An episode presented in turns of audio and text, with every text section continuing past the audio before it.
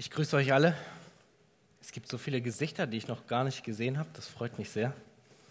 Ähm, ich hoffe, ich werde euch auch noch mal kennenlernen. Aber ich möchte euch jetzt mal bitten, mit mir in den Hebräerbrief einzusteigen, und zwar im Kapitel 11. Das dürft ihr gern schon mal aufschlagen. Und heute brauche ich ein bisschen mehr Gebet als sonst, weil ich habe mich ein bisschen erkältet. Und ähm, ich hoffe, der Herr ist heute bei mir und deswegen bete ich jetzt einmal vorher. Herr Jesus Christus, wir danken dir, dass wir dein Wort studieren dürfen. Wir danken dir, dass wir hier versammelt sind in Freiheit und dass wir heute wieder lernen dürfen, wie du, wer du eigentlich wirklich bist. Schenk uns Kraft, dein Wort zu verstehen und schenk auch Kraft, dass in Freimut gesprochen werden kann, Herr, und dass es deine Worte sind. In Jesu Namen. Amen.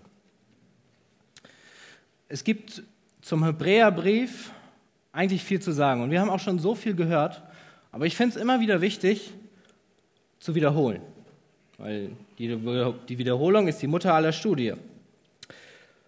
Ähm, wir sind in diesem Kapitel 11 und wir müssten eigentlich mal noch mal kurz besprechen, warum dieser Schreiber im Kapitel 11 genau diese Personen erwähnt, die dort erwähnt werden. Wir wissen zum Beispiel über den Hebräerbrief, an wen er adressiert wurde. Ich habe ja schon mal gesagt, da gibt es unterschiedliche Meinungen dazu. Ich bin der Überzeugung davon, dass der Schreiber des Hebräerbriefes an Hebräer geschrieben hat.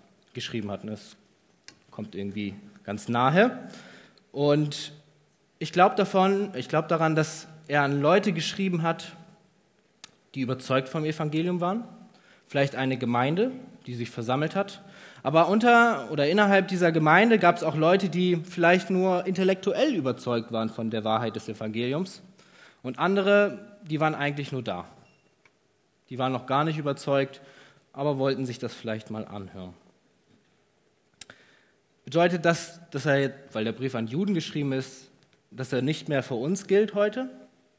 Nun doch, in 2. Timotheus 3,16 sagt Gott zu uns, alle Schrift ist von Gott eingegeben und nützlich zur Belehrung. Das heißt, alles, was im Alten Testament an Israel gerichtet war, kann uns auch heute noch helfen, uns aufbauen, uns ermutigen und uns warnen. Und dasselbe ist auch beim Hebräerbrief genau das Gleiche. Weiter wissen wir, dass der Brief ungefähr 70 vor, nach, also 70 nach Christus geschrieben wurde, aber noch kurz davor.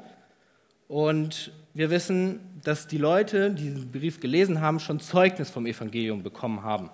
Also sie haben das volle Evangelium schon gehört. Das sehen wir zum Beispiel in Hebräer 2, Verse 1 und 4, wo gesagt wird, deswegen sollen wir umso mehr auf das achten, was wir gehört haben, damit wir nicht etwa abgleiten.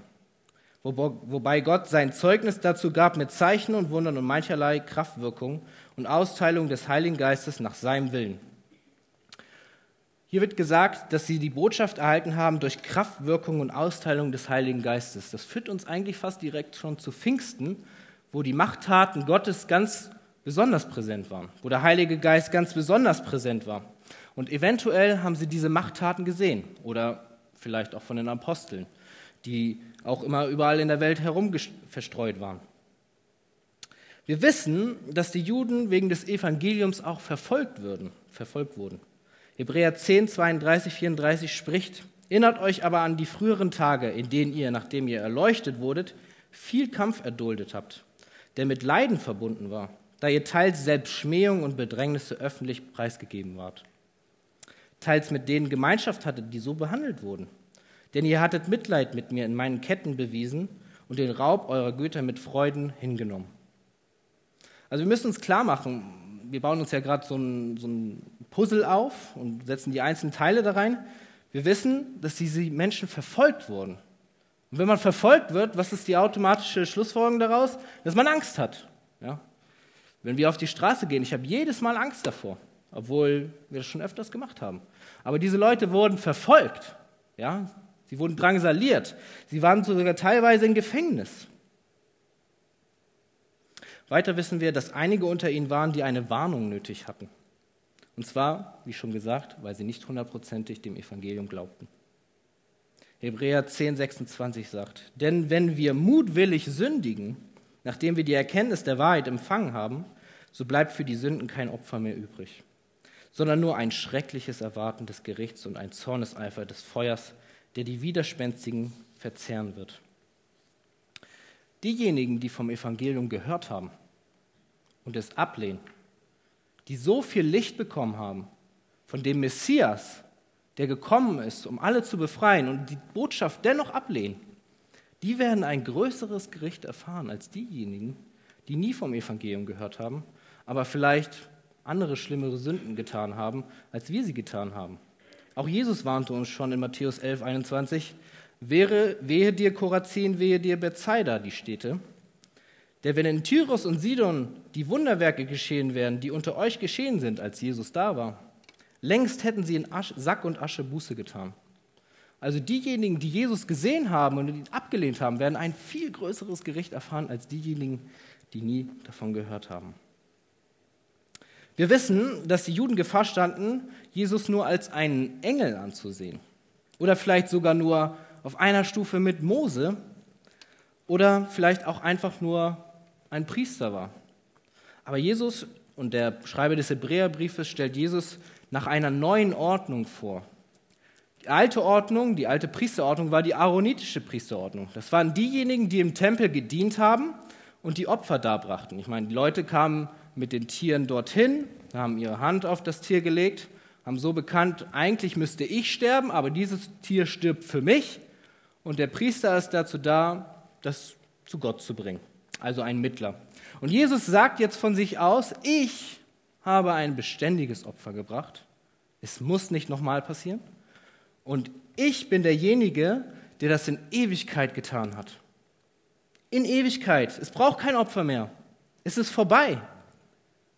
Und jetzt ist natürlich die Schlussfolgerung daraus, fragten sich die Hebräer, okay, okay, du hast uns jetzt ganz viel erzählt, wie wird man eigentlich gerettet?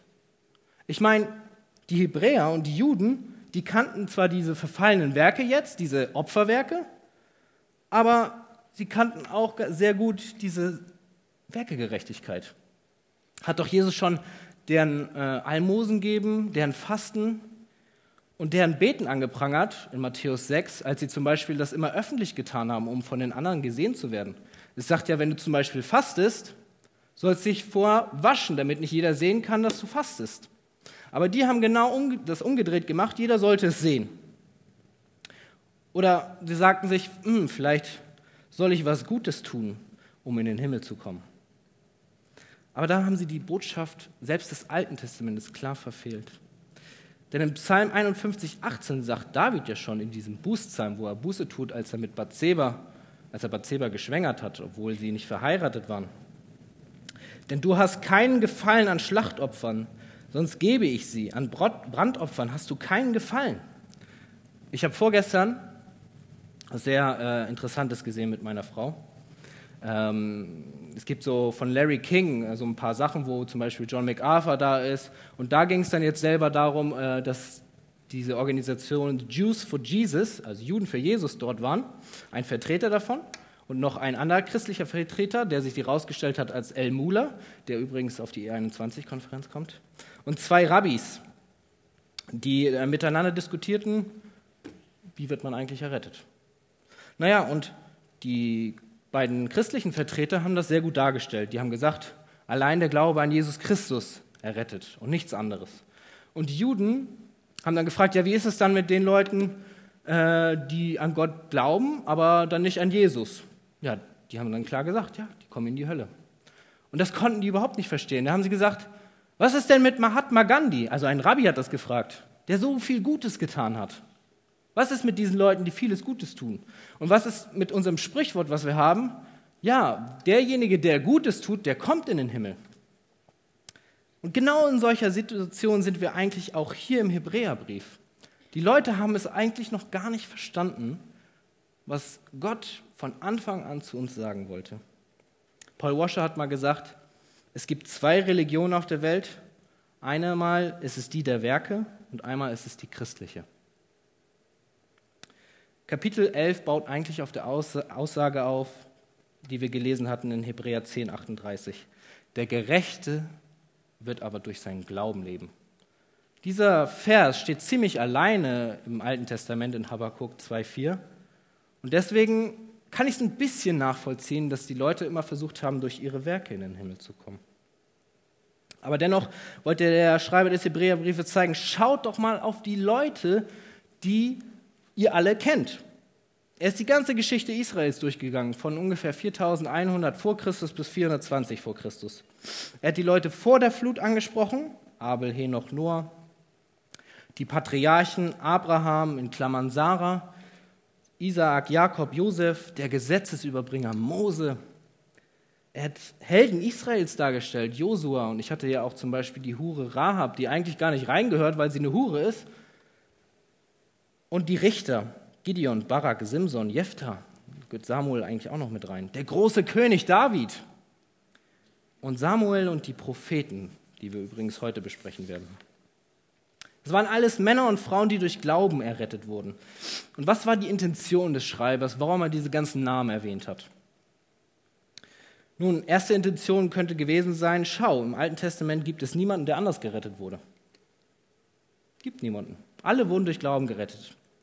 Eine zweite Intention könnte auch sein, wenn man, als wir, als wir alle klein waren und wir einen Freund hatten und wir diskutiert haben, haben wir vielleicht gesagt, mein Papa hat aber gesagt, und das war ein ziemlich krasses Wort, weil die Leute, weil die, das andere Kind hat es dann geglaubt, weil es der Vater gesagt hat. Wenn ich zum Beispiel zum EBTC gehe, das ist die Bibelschule, wo ich hingehe, die äh, von John MacArthur so gesagt gegründet wurde, und wir dann über ganz viele interessante Sachen diskutieren, Kopftuch und all solche Sachen. Und wenn wir da zu keinem Standpunkt kommen, irgendwie jeder hat was anderes, dann kommt vielleicht einer und sagt, aber John MacArthur hat gesagt, dann war es eigentlich gegessen, die Argumentation, und es ist vorbei. Ja, das ist so eine Art Totschlagargument. Wenn ich in der Arche bin, mache ich das ein bisschen anders. Da sage ich nicht, John MacArthur hat gesagt, sondern, könnt ihr euch vorstellen, was ich sage? Nee? Christian? Nee, John Piper hat gesagt, das reicht schon. So sagten die Juden auch schon zu Jesus in Matthäus 22, 24, Lehrer, Mose hat gesagt. Also, er will eigentlich klar machen, schau mal, Noah, Abraham, David, der große Samuel, alle wurden durch Glauben gerettet. Zweck dieses Ganzen ist, die Rettung kommt aus Glauben allein. Kommen wir mal zu unserem Predigtext nach der Einleitung. Hebräer 11, 32. Ziemlich langer Text, den ich vorbekommen, äh, vorgelegt bekommen habe. Ich habe ihn auch auswendig gelernt. Das Kostete viel Zeit. Der Text ist Samuel und die Propheten. Das war's. Aber um den Kontext ein bisschen zu verstehen, wollen wir doch noch ein bisschen mehr lesen. Und ich lese von 32 bis 38.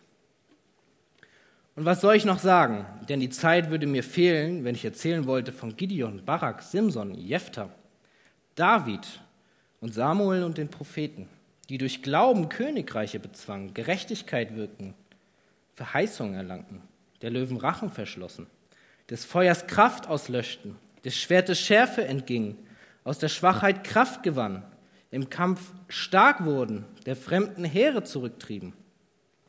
Frauen erhielten ihre Tote wieder durch Auferstehung, andere aber wurden gefoltert, da sie die Befreiung nicht annahmen, damit sie eine bessere Auferstehung erlangten.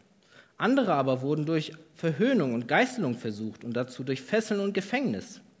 Sie wurden gesteinigt, zersägt, versucht, starben durch den Tod des Schwertes, gingen umher in Schafpelzen, in Ziegenfelden, hatten Mangel, Drangsal, Ungemach. Sie, deren die Welt nicht wert war, irrten umher in Wüsten und Gebirgen und Höhlen und den Klüften der Erde.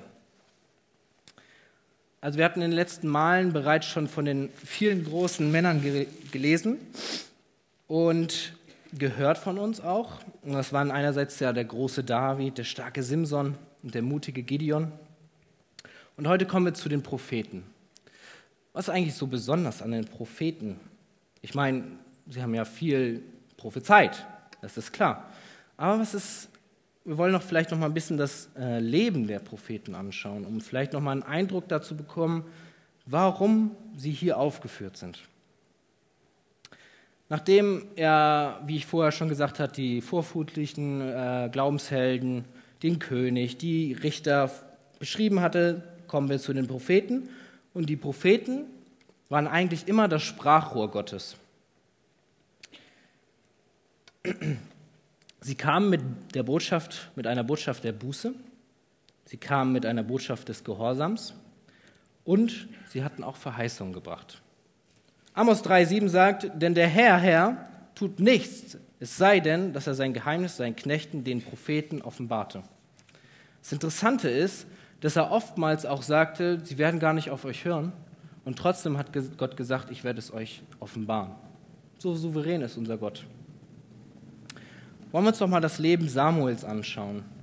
Seine herausragende Stellung finden wir in Jeremia 15,1, wo, wo gesprochen wird: Wenn auch Mose und Samuel vor mir ständen, so würde meine Seele sich nicht zu diesem Volk wenden. Prinzipiell wird Samuel auf eine Stufe mit Mose gebracht. Und Mose war schon was ziemlich Besonderes für die Juden. Ist auch noch heute so, wenn man wieder hört, immer wieder Mose hat gesagt. Und das steht doch im Buch von dem Mose. Er musste zum Beispiel als Prophet, Richter und wahrscheinlich auch Priester Israels das Gericht gegen den Hohepriester Eli verkünden. Dieser Eli war eigentlich sein Ziehvater. Er wurde ja von seiner Mutter nachdem er ungefähr zwei Jahre alt war, zum Tempel gebracht und dort wurde er großgezogen. Dieser Eli hat ihn auch großgezogen. Und weil Eli, dieser hohe Priester, seine Söhne, die bei Frauen lagen, die vor dem Tempel standen, sie nicht korrigierte und dadurch sie auch mehr ehrte als Gott, wollte Gott sein Gericht über das Haus Eli verkünden. Samuel war derjenige, der seinen Ziehvater sagen musste, dass ihr sterben werdet. Das ist schon eine ziemlich harte Sache. Das wäre so, als müsstest du dem Pastor dieser Gemeinde, vielleicht dieser Jugend sagen, hey, du wirst bald sterben, weil du gesündigt hast. Keine einfache Aufgabe. Er musste sein eigenes Volk zur Buße rufen. 1 Samuel 7,3 Wenn ihr vom ganzen Herzen zu dem Herrn zurückkehren wollt, dann tut die fremden Götter, und die Astaten aus eurer Mitte und richtet euer Herz zu dem Herrn und dient ihm allein. Er steht vorne, vielleicht hier, steht vor der ganzen Gemeinde und sagt, ihr seid alle Sünder. Wenn ihr das nicht macht, werdet ihr alle so umkommen. Ich meine, das ist echt keine einfache Aufgabe, oder? Aber er tat es trotzdem. Und genauso hat er auch seinen geliebten Freund Saul, den er zum König gesalbt hat, gehen lassen weil Gott es ihm gesagt hat. Er sagte, und der Herr sprach zu Samuel, bis wann trägst du noch Leid um Saul, da ich ihn doch verworfen habe, dass er nicht mehr König sein soll über Israel? Fülle dein Horn und mit Öl und geh hin, ich will dich zu Isai, den Bethlehemiter, senden, denn unter seinen Söhnen habe ich mir einen König ausersehen. Gott ruft ihn auf eine neue Aufgabe. Er muss was Neues tun und er gehorcht. Wie ist das eigentlich in unserem Leben, wenn Gott uns zu einer neuen Aufgabe ruft? Sind wir so bereit, wie Samuel einfach zu gehen, wenn Gott es sagt, obwohl unser Herz daran hängt? Ich will euch nochmal Hesekiel vorstellen. Das ist ein Exilsprophet. Die Juden wurden in gewissen Schritten nach Babylon deportiert, weil sie Gottes Gericht erfahren haben. Und Hesekiel wurde mit ins Exil gebracht. Er war wahrscheinlich ein Priester, der am Tempel gedient hat und wurde dann von Gott zum Propheten berufen. Und er sollte zeichenhafte Gegenstandslektionen den Juden mitteilen, die im Exil waren. Und er sollte Gottes Gericht verkünden. Also er sollte sprechen, ja, dachte er sich.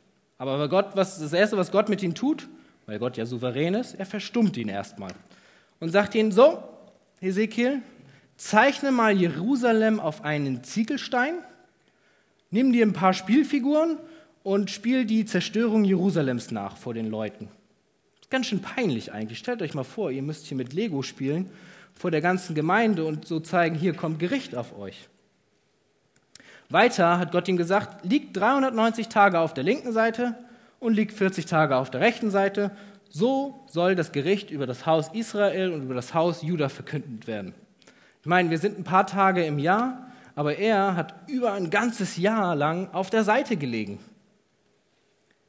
Und jetzt kommt's. Auf der Seite liegend sollte er sein Brot, ja, es ist wirklich so, über Menschenkot backen. Das hat Gott ihm gesagt. Und das war selbst für Hesekiel ein bisschen zu viel. Da hat er gefragt, ja, kann ich das nicht lieber nicht machen, weil das ein bisschen unrein, ich fühle mich dann unreiner, dann hat Gott gesagt, ja, okay, mach's über Kuhmist. Das war dann in Ordnung. Er sollte außerdem ein Schwert nehmen als Schermesser und seine Haare und seinen Bart abrasieren. Das war im damaligen Israel was ziemlich, ziemlich Blödes für die, weil wenn wir mal die Geschichte von David, uns an die Geschichte von David da erinnern, wo da Boten ausgesandt wurden und denen wurde der Bart abgeschnitten und äh, hier das, den Rock bis zur Hüfte abgeschnitten, dann sollten die erstmal irgendwo anders bleiben, damit sie sich nicht so schämen mussten, weil ihr Bart weg war. Und Gott sagt Hesekiel, mach das mal. Und jetzt kommt wahrscheinlich das Schlimmste. Ich meine, das war ja schon alles nicht so toll. Aber Gott sagt ihm, ich will die Lust deiner Augen durch einen plötzlichen Schlag von dir wegnehmen. Er hat gesagt, ich nehme deine Frau von dir. Ja? Wenn ich immer daran denken muss, wenn Gott meine Frau von mir nimmt, dann kommen mir schon die Tränen, obwohl nichts passiert ist. Aber er sagt zu ihm, ich nehme sie dir. Ich nehme sie dir weg. Und dann sagt er aber noch, seufze still, aber veranstalte keine Totenklage. Er sollte dadurch als Zeichen dienen, dass die Juden auch nicht trauern werden, wenn der Tempel zerstört wird und ihre Kinder sterben werden. So sollte er als Bild dienen für die ganzen Juden in Babylon. Und ich meine, das ist schon was ziemlich Heftiges. Er musste auch noch weitere Dinge tun, könnt ihr mal alles nachlesen im persönlichen Studium. Es wird ihm äh, zum Beispiel nachgesagt, dass er von, einer, von einem israelitischen Fürsten ermordet wurde, weil er seinen Götzendienst anprangerte. Kommen wir mal zu Jeremia. Ich nehme nochmal einen Schluck. Jeremia wird eigentlich als der klagende Prophet äh, betitelt. Er sah sich selber als zu jung an. Mit mir kannst du nichts anfangen, ich bin auch noch so klein und jung. Aber Gott hat ihn regelrecht gezwungen und gesagt, geh und verkünde mein Wort. Seinen 40 bis ca. 50-jährigen Dienst sollte er verkünden und ihm wurde gleich am Anfang gesagt, und wenn du auch alle diese Worte zu ihnen redest, so werden sie doch nicht auf dich hören. Und wenn du ihnen zurufst, werden sie dir nicht antworten. Toll. 40, 50 Jahre soll ich jetzt was verkünden, aber keiner wird eigentlich auf mich hören. Was ist das für ein Dienst? Jeremia klagt so über diesen Zustand des Volkes, weil Gott Gericht mit ihnen führt, dass er so stark verzweifelt, dass er spricht, meinem ganzen Volk bin ich zum Gelächter geworden, bin ihr Seitenspiel den ganzen Tag. Mit Bitterkeiten hat er mich gesättigt, mit Wermut mich getränkt. Er hat mich mit Kies meine Zähne zermalmt. Er hat mich niedergedrückt in Asche. Du verstießest meine Seele vom Frieden. Ich habe das Gute vergessen. Und ich sprach, dahin ist meine Lebenskraft und meine Hoffnung auf den Herrn. In Hebräer 11, 36, wo wir gelesen haben, andere aber wurden durch Verhöhnung, Geißelung und Geißelung versucht und dazu durch Fesseln und Gefängnis. Das ist eigentlich alles, was Jeremia erlitten hat. Alles trifft auf Jeremia zu. Und als die Babylonier dann gekommen sind und alles zerstört haben, und kurz bevor Jeremia noch zu den Leuten gesagt hat, lauft über zu den Babyloniern, dann werdet ihr gerettet werden, haben sie natürlich nicht auf ihn gehört hatte er danach die Möglichkeit, mit nach Babylon zu gehen. Wäre es ihm wahrscheinlich gut gegangen. Aber er wollte bei seinem Volk bleiben. Und dieses Volk hat einen neuen Statthalter bekommen, einen babylonischen, und die haben ihn einfach mal kurzerhand einfach ermordet. Und dann ist es natürlich die Folge, dass sie Angst bekommen haben und nach Ägypten geflohen sind. Und selbst dort musste er wieder Gottes Gericht verkünden, als wenn es nicht schon genug gewesen wäre für ihn. Eine jüdische Sage besagt, 580 vor Christus ist er in Ägypten gesteinigt worden. Daniel, auch ein bekannter Prophet. In Vers 33 hatten wir von, dieser, von diesen Löwen gelesen. Das deutet natürlich auf Daniels äh, Fall in die Löwengrube hin, als er diesem Betverbot entsagt hatte. Er hat sich einfach dagegen gestellt, hat weitergebetet und ist dadurch in die Löwengrube gekommen. Aber ich was mich persönlich ganz an seinem Prophetendienst äh, bewundern lässt, ist sein mutiger Glaube, zu den Speisen des Königs Nein zu sagen. Nebukadnezar hatte ja die Juden mit ins Exil genommen, dieser babylonische König. Und er hat sich dann ganz bestimmte Leute ausgesucht, die in den Lehren der Chaldäer unterwiesen werden sollten. Und Daniel hat dann, wurde auserwählt, hat diese Lehre ge äh, gelernt und sollte aber auch von den königlichen Speisen essen. Nun war es allgemein bekannt aus 2. Mose 34, 15, dass du nicht einen Bund schließt mit den Bewohnern des Landes und wenn sie ihren Göttern nachholen, in ihren Göttern opfern, man dich einlade und du von ihrem Schlachtopfer essest, war verboten. Also Schlachtopfer essen oder Götzenopfer essen war verboten. Und es dürfte Daniel nicht unbekannt gewesen sein, dass solche Tiere, die gar nicht gegessen werden durften, sowas wie Schwein oder andere Tiere, auf den Tisch kamen. Weiter wurden einige Tiere oder fast alle vor einem verschlossenen Vorhang gebracht Dort wurden sie den Göttern zur Verfügung gestellt, die sie dann geistlich gegessen haben. Nachdem die Götter geistlich gegessen haben, wurden sie zurück auf den Tisch des Königs gelegt und sie wurden gegessen. Also eigentlich genau das, was der Vers gerade gesagt hat, was man nicht machen soll. Nun, und dieser Nebukadnezar, den ihr vielleicht kennt, auch mit diesem äh, Feuerofen, wo er die drei Leute in diesen Feuerofen bringen will, war ziemlich störrisch, weil er hat gesagt, so, ähm, die haben mich nicht angebetet, wirft die mal in den Feuerofen und er hat ihn so heiß gemacht, dass seine eigenen Landsleute gestorben sind auf dem Weg dahin. Ein ziemlich brutaler König. Und das dürfte Daniel auch nicht entgangen sein. Aber er sagt, ich werde mich nicht verunreinigen mit der Speise des Königs, weil Gottes Wort das gesagt hat. Und das ist so eine ermutigende Sache. In Vers Daniel 1, Vers 9 wird gesprochen. Und Gott gab Daniel Gnade und Barmherzigkeit vor dem Obersten der Hofbeamten. Wie das genau geschehen ist, dürft ihr auch noch mal gerne nachlesen in Daniel 1. Das ist sehr interessant. Und so waren auch Jesaja, der eine Gerichtsbotschaft zu unruhigen Zeiten verkündigen sollte, war es kein einfacher Dienst für ihn. Er ging freiwillig sogar. Er hat, Gott, Gott hat gefragt, wer geht? Wer geht für mich? Und dann, Jesaja, Entschuldigung, hat eigentlich hier den hier gemacht. Ich will, ich will gehen. Nimm mich. Können wir zu was, sowas Ja sagen? Ich meine, in solchen Zeiten, die diese Propheten durchlebt haben, können wir einfach dazu Ja sagen?